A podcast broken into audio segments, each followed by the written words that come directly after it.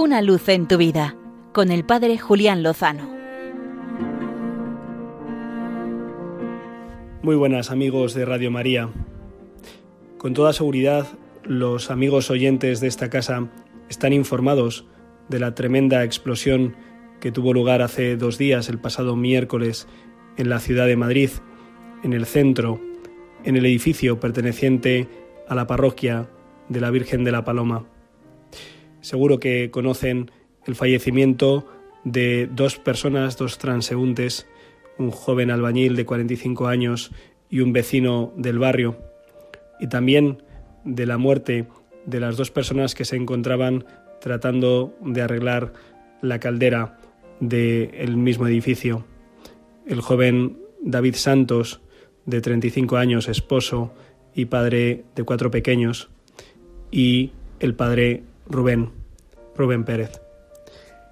Es posible que los oyentes también conozcan las circunstancias, llamemos providenciales, gracias a las cuales el estallido de la caldera no ha provocado más víctimas mortales.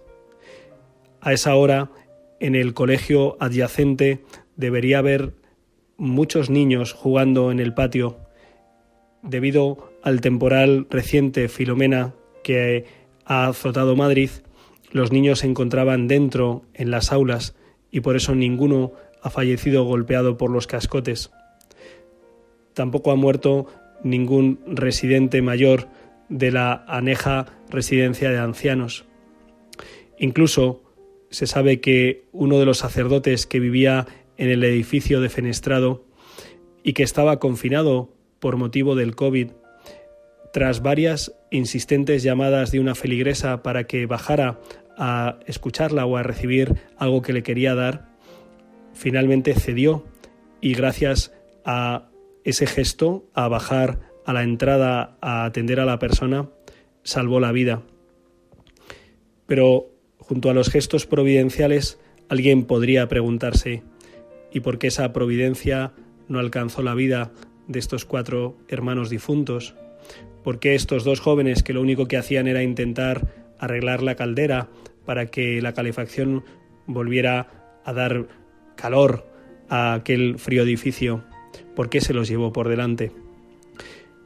La única respuesta última es la respuesta de la cruz, que Jesucristo ha muerto en la cruz por nosotros y ha resucitado para nuestra salvación, y que la última palabra no la tiene ni un mal sistema de calefacción o una falta de pericia o una circunstancia fortuita desgraciada. La cruz y la resurrección de Jesucristo es lo que puede convertir las desgracias en la última gracia, la definitiva, la de la eternidad.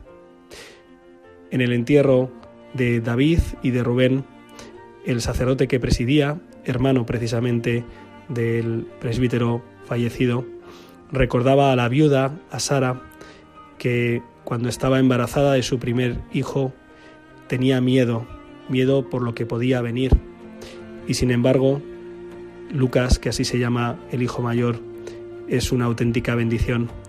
A veces tenemos miedo ante lo desconocido y luego nos encontramos con una auténtica bendición de Dios.